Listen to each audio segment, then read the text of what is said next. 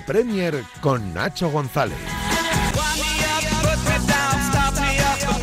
Llega el momento de ponernos al día con la jornada de la Premier League. Como siempre aquí, en la pizarra de Quintana, lo vamos a hacer con Nacho González. ¿Qué tal, querido? ¿Cómo estás?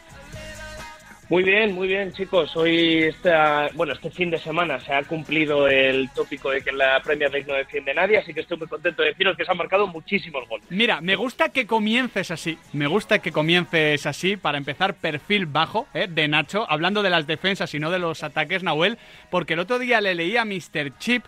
Se están promediando 3,2 goles por partido en la Premier League esta temporada. Una barbaridad. Es una tendencia que ya lleva unos cuantos años asentada, pero que está tocando techo, al menos esta temporada. Dice Mr. Chip que no se habían datos así desde finales de los 60. Bueno, es que hay muy buenos delanteros. Yo, yo, yo lo oriento por el otro lado. Tú lo orientas por el otro lado. Sí, claro. Yo lo oriento por un todo, pero Nacho, ¿qué, qué lectura podemos hacer de esto? Porque es evidente que creo que la Premier League es la liga con mejores delanteros de- del mundo. Creo que aquí hay pocas dudas. Pero luego también hay un tema de eh, asumir el riesgo y de exponerte. Yo creo que la mayoría de equipos aceptan exponerse, incluso aunque jueguen contra los grandes. Eso es lo que os iba a decir, que creo que en la Premier League hay muchos perfiles que están más orientados a partidos de ida y vuelta que a, eh, que a partidos de ritmo bajo y de ataques muy estáticos. Ya no hablo solo de entrenadores, sino en general del perfil del futbolista. Eh, y es ahí donde creo que se nota mucho toda esa apertura de espacios que hay en la Premier. Dicho esto, hay equipos, por ejemplo, como el Sheffield United, que el otro día contra el Aston Villa tira una línea muy alta, pero al mismo tiempo no presiona arriba la salida de balón y acaba siendo un espectáculo para el equipo de Emery que gana 5-0. Lo, que se llama, lo que se llama. Nacho González una táctica audaz, ¿no?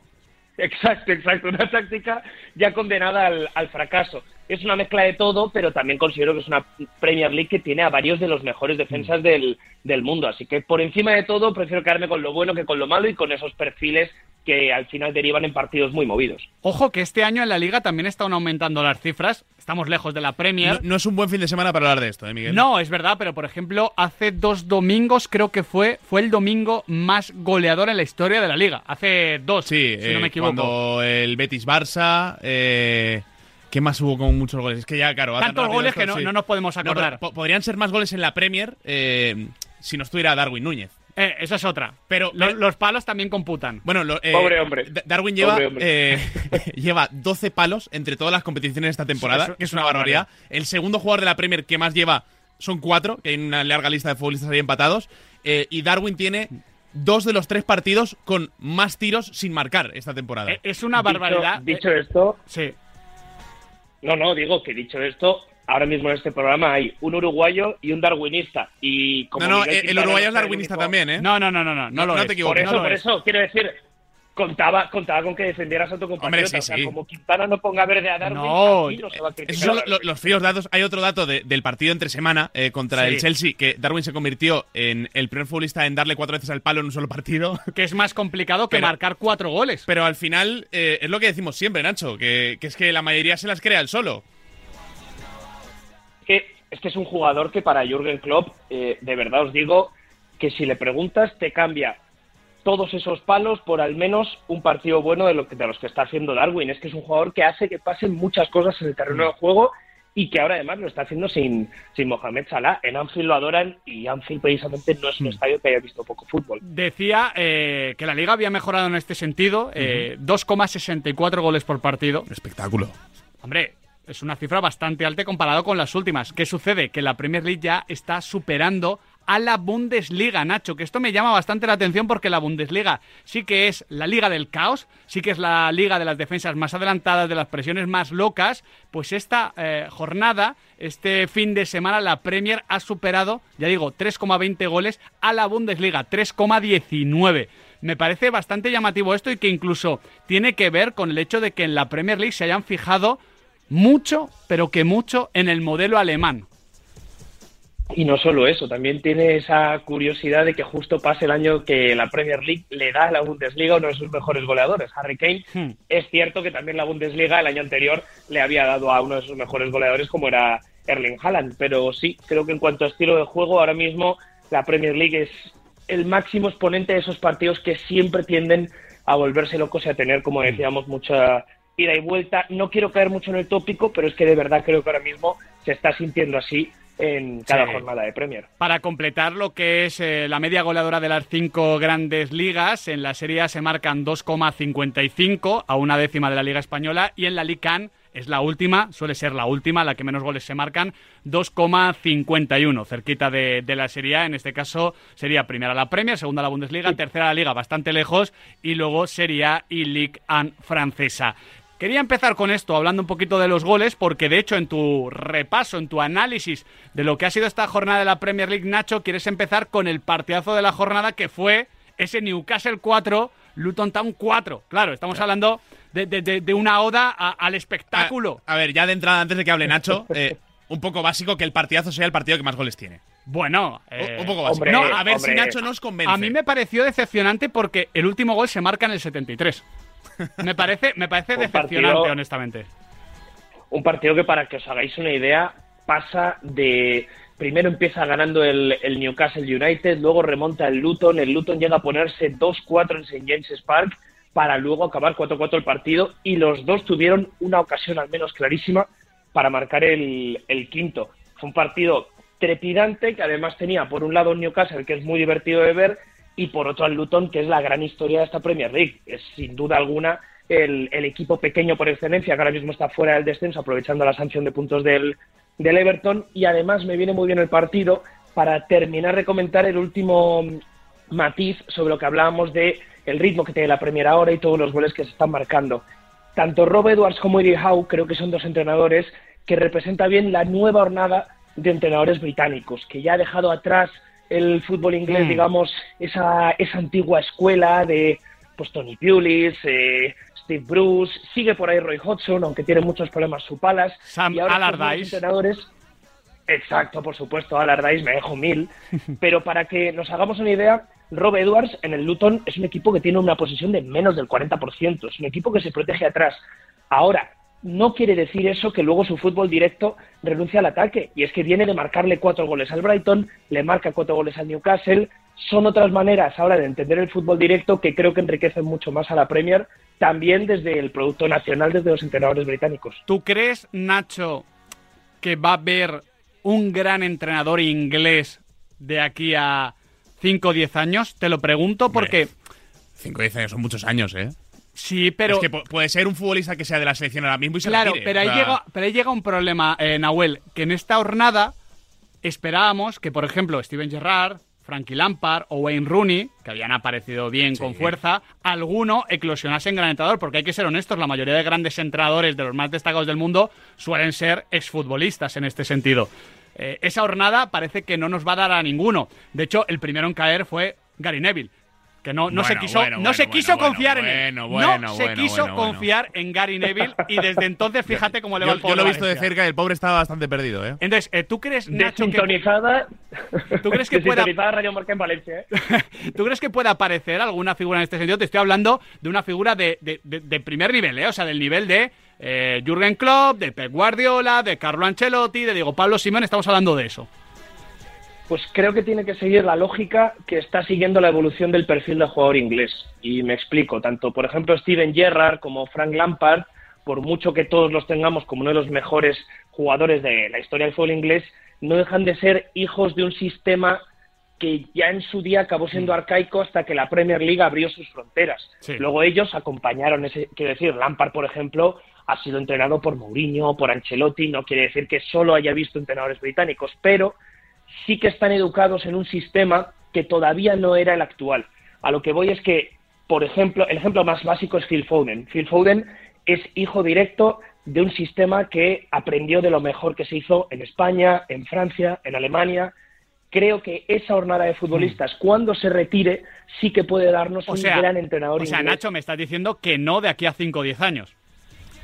de aquí, de 5 a 10 años, creo que puede salirte un entrenador que haya estado muy metido en el cambio del sistema desde el principio y que no necesariamente haya sido futbolista, que haya vivido ya como entrenador en etapas Sí, formativas o en entiendo. equipos sub-21, este cambio. Por ejemplo, sin ser necesariamente ese ejemplo, Graham Potter, todos pensamos que Claro. podía ir por ahí y todavía creo que puede ir por ahí. Ahora también os digo, Gareth Southgate estuvo muy implicado en la renovación de la federación y luego es un tipo bastante conservador en su fútbol. Pero yo de verdad en quien confío es en esta jornada actual cuando se retire. Yo, yo, en el que confío es en, Jordan Henderson. Le han caído muchos palos a Southgate eh, porque, claro, fue el otro día a ver em, a Ámsterdam el partido del Ajax y le empezaron a poner una lista del número de futbolistas ingleses que había en cada partido de la Premier y con todo eso coge Southgate y, se va a Ámsterdam a ver a Jordan Henderson, ¿no? Pues no sería mala la de, la de Henderson en ese sentido, pensaba yo también. Está, está, el amigo de Anderson Rubia. Eh, Will Steele, eh, entrenador sin licencia, ¿eh? Pero, pero Will Steele es inglés. Will Steele es inglés, ¿no, Nacho? ¿O es escocés? Sí, sí, sí, creo que sí. Ah, es escocés. Yo creo que es inglés, yo creo que es inglés. cuidado lo de confundir a ingleses con escoceses. estoy entrando en el perfil de Will Steele. Eh, oye, lugar de nacimiento, Bélgica. Oye, estoy, pero tiene nacionalidad inglesa. Belga, no, belga, belga.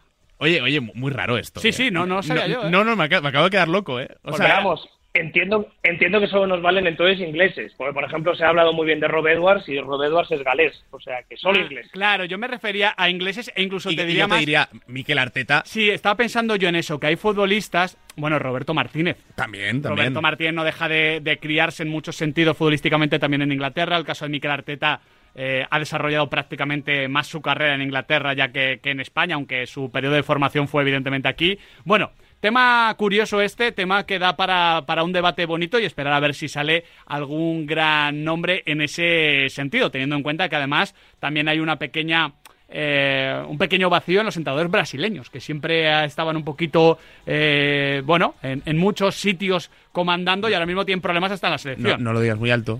¿Por qué? Hombre, porque a ver si los vamos a enfadar y van a espabilar en la Copa ¿A los brasileños? No, no, no, no, no, no. La Copa América la gana un entrenador argentino. Ya veremos, ya veremos para qué río de, la Plata cae la copa. Equipazo de la semana. Para ti, precisamente, el equipo de un español, aunque, oye, formado también en Inglaterra. El equipo de Mikel Arteta, el Arsenal. Sí, un partido como para darles este, este galardón, digamos, semanal al Arsenal, porque era un partido que, en mi opinión, contra el Liverpool en el Emirates Stadium era de verdad la vida o muerte. No se podía ya decir que fuera matemático, pero si caían contra los Reds se ponían a ocho puntos del Liverpool de Jurgen Klopp. Y en cambio se ganaban, se ponían a dos. Es que es uno de esos partidos que marca una temporada. Y desde luego, sobre todo la primera parte, me pareció de reconciliarse en Arsenal con su mejor versión. Venía ya de ganar al Nottingham Forest en un partido, bueno, algo sufrido, pero que supieron sacar adelante, golearon al Crystal Palace y esta es la venganza por la eliminación del Liverpool a manos del Liverpool en, en FA Cup. Me gustó muchísimo otra vez más el partido de Declan Rice, que es un jugador de verdad que cuando se pone a barrer el campo no hay nadie que se escape de, esa escoba y me gustó mucho como acompañante Jorginho. Creo que lo hizo bastante bien, que le dio mucha calma con el balón al, al equipo ante un equipo que es tan intenso en la presión tras pérdida como el Liverpool y se reivindicó también Gabriel Martinelli, todo se ha dicho después de que en los últimos meses haya habido algo más dudas con él. Fue un partido que hubo muchas pifias también, hubo un error gravísimo entre Virgil van Dijk y Alison Becker que decantó el partido a favor del Arsenal con un gol de Martinelli, pero creo que al final, y lo reconoció así Jürgen Klopp, ganó quien jugó mejor. En este sentido, eh, me sorprende un poquito que, que, no jugase Darwin Núñez en un Liverpool que recordemos no tiene a Salah por, la lesión. Es verdad que jugó de Gakpo, que jugó Diego Jota, que, viene de hacerlo muy bien. hablamos mucho del calendario, eh, pero venía el Liverpool de jugar contra el Chelsea en casa eh, eh, hacía tres días, ¿no? Que en eso la Premier no, no te perdona tampoco.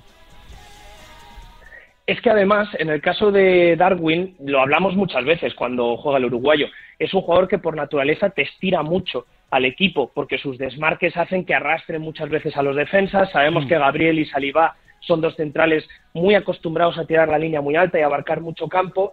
Y lo que más me llamó la atención, que fue lo que me sorprendió de Klopp, es que no coincidieron, creo que, no sé si no coincidieron directamente o coincidieron muy poquitos minutos, pero apenas estuvieron en el campo compartiendo once Darwin y Trent, porque Trent mm. en el segundo tiempo se marchó y creo que uno es ideal para el otro, y más cuando Trent ejecuta todos esos pases al espacio para saltarse al centro del campo, y ahí no tuvo los mejores socios porque sin Salah es Darwin el que, el que hace esas carreras.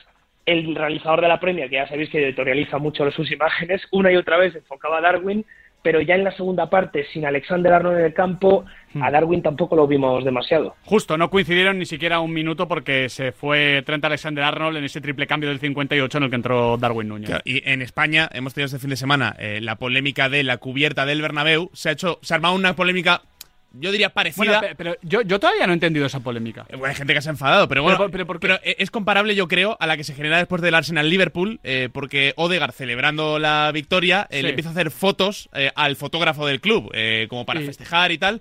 Y, y- por ejemplo, Jamie Carragher se lo tomó bastante mal. ¿Por y qué? Dice, bueno, Pero por- ha ganado tres puntos, hay que celebrar. Pero, por- pero, pero ¿por qué se enfada la gente? bueno, la gente Bueno, es muy pues- pasional. Pues, nada, pues que no celebre. Es No, que- no, pero- es- pero- ah, es- no, pero, pero Carragher ha, Pero, a ver, ha- acabado- ha rectificando. permíteme ir a, ir a la génesis. ¿Carragher se enfada porque Martin Odegaard haga fotos al fotógrafo del Arsenal? ¿Ese es el enfado? Bueno, Carragher, Carragher acaba de decir más o menos, dice Carragher como, bueno, oye, que son tres puntos, como la clásica de parece que habéis ganado un torneo. Luego Gary Neville también dice algo así como, bueno, que es una reacción un poco inmadura. Me parece una polémica completamente artificial, sobre todo viendo que cuando acabó el partido, Liverpool y Arsenal, todos los jugadores y ambos entrenadores se saludaron con deportividad. A nadie le molestó nada sobre las celebraciones del Arsenal y el Arsenal, repito, ganó un partido a vida o muerte contra uno de los dos otros candidatos al, al título. Y además es que tampoco me parece para tanto que si Odegaard cogía una cámara, estaba celebrando con su público. Es que Yo- yo honestamente me parece un debate, incluso La- diría, pero- me parece un debate im- impropio de Inglaterra. Voy a, voy a defender a Jamie Carragher, ¿vale? Porque después tira marcha atrás y lo que hace es cambiarse la foto de perfil de su cuenta de Twitter. Y se pone a Martín Odegaard haciendo la foto. me parece, me bien, parece bien, brutal. me parece bien, brutal. bien, bien, Carragher. Me parece, me brutal. No, pero yo creo que en Madre general mía. la gente se enfada por encima de, de sus posibilidades. O sea, un enfado tiene que tener al menos un puntito de, de, de, de una base. a, mí me ¿no? pare- a mí me parece graciosa, la verdad. No sé, además... Pero es como, es como que yo también, también por ejemplo vi críticas a Arteta por correr la banda con el tercer gol. Pero, me chico. parece fantástico que Arteta celebre así, igual que me parece fantástico un- un- que delante de Klopp en Anfield levante el puño Klopp y, y Un buen amigo- de- de- Un buen amigo le llama a esto la policía de las celebraciones. Sí, sí, sí. Que son los que te dicen si puedes celebrar o no. No, pero hay, hay una que sí que tiene mala baba, que es de la jornada intersemanal, Nacho, eh, que es eh, este intercambio entre Neil Mopey y, y James Madison por el tema de la celebración haciendo el dardito. Ah, sí. Sí, sí. Pero esa esa- es buena, pues es buena. Hombre, es buena, pero, pero se, se cabrean los dos, ¿eh? Bueno, pero, pero, pero está bien, ¿no? Hombre, sí, sí, es un es, poco, que, es que para mí un que poco se- de trash talking, ¿no? Pero a Eh, mí la clave es que si se cabrean los futbolistas, que son los que están a 120 pulsaciones y que están jugándose su carrera, perfecto. Que nos cabremos nosotros desde fuera, que estamos tranquilotes ahí, eso me parece artificial.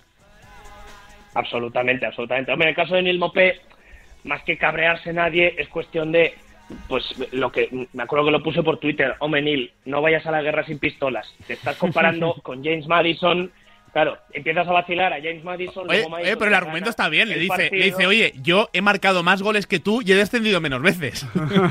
Hombre, claro, y, y entonces James Madison coge y señala a la FA Cup que ganó con el Leicester y le dice, caballero, ¿usted cuántos trofeos tiene en la vitrina? En fin, es que, es que to- todo tiene respuesta. Ojalá una de estas por semana. con A, James Madison. sí, a favor del trash talking de futbolistas y nosotros a poner menos trabas y menos palos en las ruedas. Vamos, acabando con el repaso de esta jornada de la Premier League, a hablar de, del que fue uno de los nuestros. Un jugador que estaba aquí en la liga, pero que no pudo exhibir su potencial y de hecho cuando se marchó, creo que nadie lloró la pérdida de Mateus Cuña, Nacho González. Fíjate que Mateus Cuña lo entrevistamos en Dazón, lo entrevistó David Fer y me llamó mucho la atención cómo él contó que cuando llega Gary O'Neill, eh, digamos que en una posición en la que de primeras Mateus Cuña pues ve que llega un británico que parece que es de un fútbol muy directo, algo sí. más tradicional. El propio Mateus, que es un tipo majísimo, nos dijo, buf, eh, vi entrar a Gary O'Neill y la primer, el primer pensamiento es que no iba a contar conmigo y que esto tenía muy mala pinta. Pero es que Gary O'Neill, si es una de las grandes revelaciones últimamente en la Premier, es, que es un tipo que entiende muy bien las fortalezas de su plantilla y con Mateus Cuña le ha pasado. A Mateus Cuña es curioso porque creo que por liberarlo de algunas funciones como nueve, ha conseguido que Mateus Cuña ahora marque como un nueve. Es decir, a Mateus Cuña creo que hay que entenderlo como un jugador que gana muchos metros con sus conducciones, que es un muy buen socio sin ser un rematador puro para extremos habilidosos como Pedro Neto, y ahora se ha encontrado con una versión en la que los Wolves han pasado de, un, de ser un club que no marcaba ni al arco iris Hmm. a que ahora han ganado al Chelsea en Stamford Bridge con un triplete de Mateus Cuña, que por cierto venía de marcar eh, uno de los goles al West Bromwich Albion en FA Cup, que es el gran derby de los Wolves, el Black Country Derby. O sea que también incluso en ese sentido se ha convertido ya en un icono de la afición de Wolverhampton. Es que son nueve goles y seis asistencias solamente en Premier League. Eh, Nahuel, tú que conoces a Mateus eh, Cuña de, de también su etapa en Alemania, eh, yo ¿sabes la comparación que yo he sido bastante fan de él, aunque entendí la marcha de- de- Atlético de Madrid? Y bastante de comparaciones eres también. Sí, también. Eh, creo que lo que le ha pasado a Cuña es lo que le podía haber pasado a Roberto Firmino si no llega a firmar Jürgen Klopp con el Liverpool. Un Me- me jugador, gusta, me gusta, un jugador compro.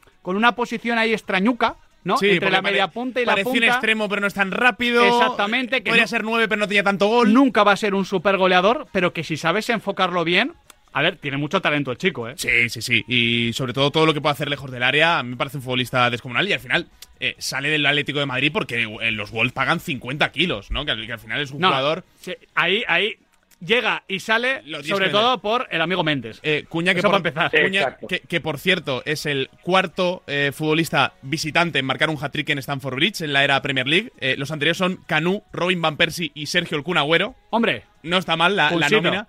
Eh, y al que deja muy, muy cuestionado es a Pochettino, Nacho.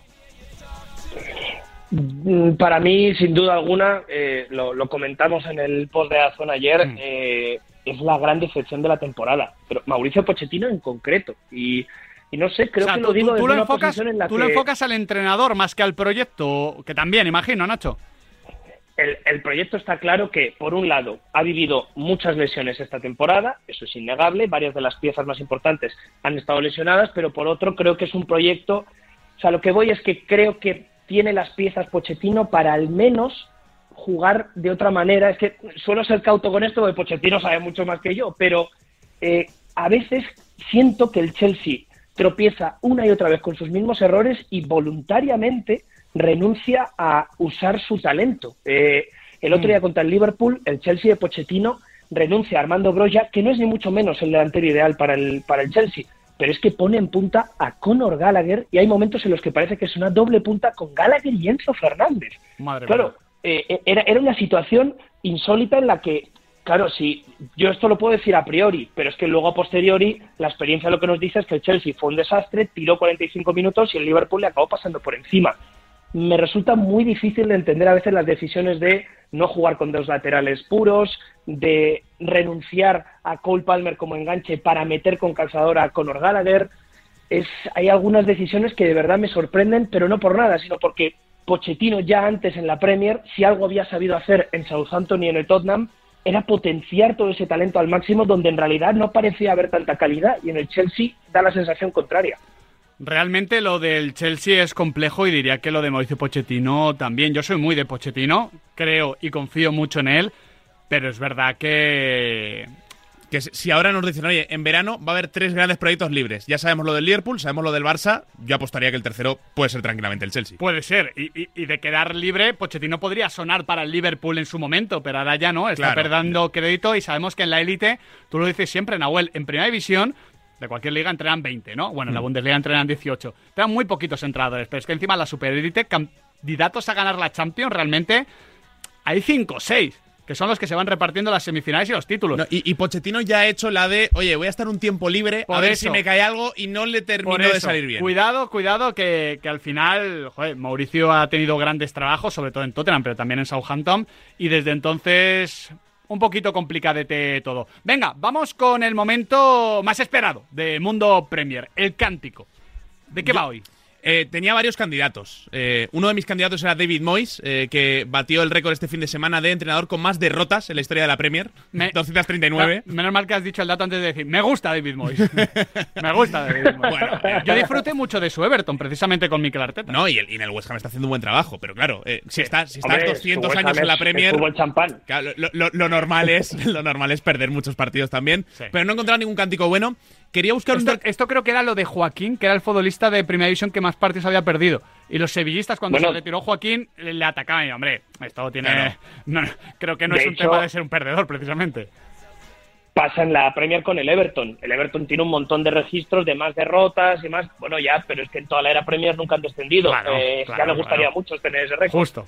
Claro, había pensado también eh, meter algún cántico de Darwin y, y me he encontrado eh, un tío como el del cántico de Will Grigg. ¿Se puede decir que el cántico de Darwin ha ido al palo?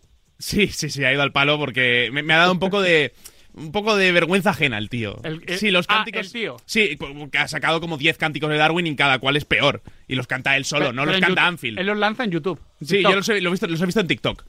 Pero he encontrado una historia eh, con motivo del cierre de mercado de fichajes, eh, que es eh, una iniciativa que tuvo el Tottenham dentro del departamento, no sé si de, de prensa, de comunicación, de hacer una lista de todos los jugadores que habían jugado algún partido en la historia del Tottenham y ordenarlos en orden de aparición. Ah. ¿Vale? Lo- le llaman los Legacy Numbers. Eh, el primero es eh, un señor llamado Stanley Briggs, eh, que no tengo el gusto, eh, nos vamos al año 1800 y pico. Y el último en llegar tiene el 882 y es eh, Radu Dragusin, el último fichaje en, en debutar, porque Werner debutó unos minutos antes. Tampoco tienes el gusto de conocerle, aunque no nació en A ver, 1800. Radu Dragusin sí. Sí, pero, Y por pero cierto, conocerle y por- no. no, y por no, cierto- mano a mano. Y una cosa interesante, chicos, esa iniciativa que dice Nahuel, luego la han trasladado a la camiseta. Cada uno lleva en la camiseta, en el cuello, su número correspondiente a la historia del Tottenham, que mola mucho. Claro, hasta aquí todo bien, ¿no? Sí, Eh, buena iniciativa. bonita, me bonita. gusta, me gusta. Claro, hay un problema. ¿Cuál? El número 602. ¿Por qué? Porque era un futbolista que fue capitán del Tottenham y que se marchó directamente a jugar en el Arsenal. Ay, no. Ay, Dios mío. Debuta en la temporada 92-93. Acaba marchándose al Arsenal. Fue el noveno jugador en cambiar de bando en esa rivalidad del norte de Londres. Y estamos hablando del siguiente futbolista.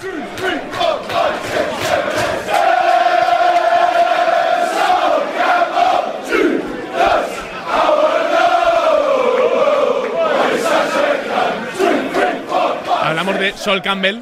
¡Ah! Claro. No caía, ¿eh? Eh, Me llaman Judas Oh. en el cántico. Ah, bueno. Ah, bueno. Y dice, me gustaría saber por qué eres tan... eh, Judas.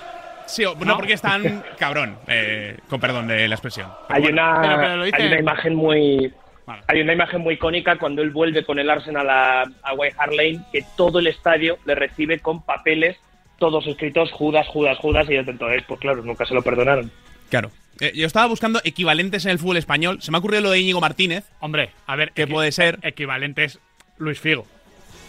Sí, no, pero yo creo que Campbell al final tiene ese también ese papel de ser canterano.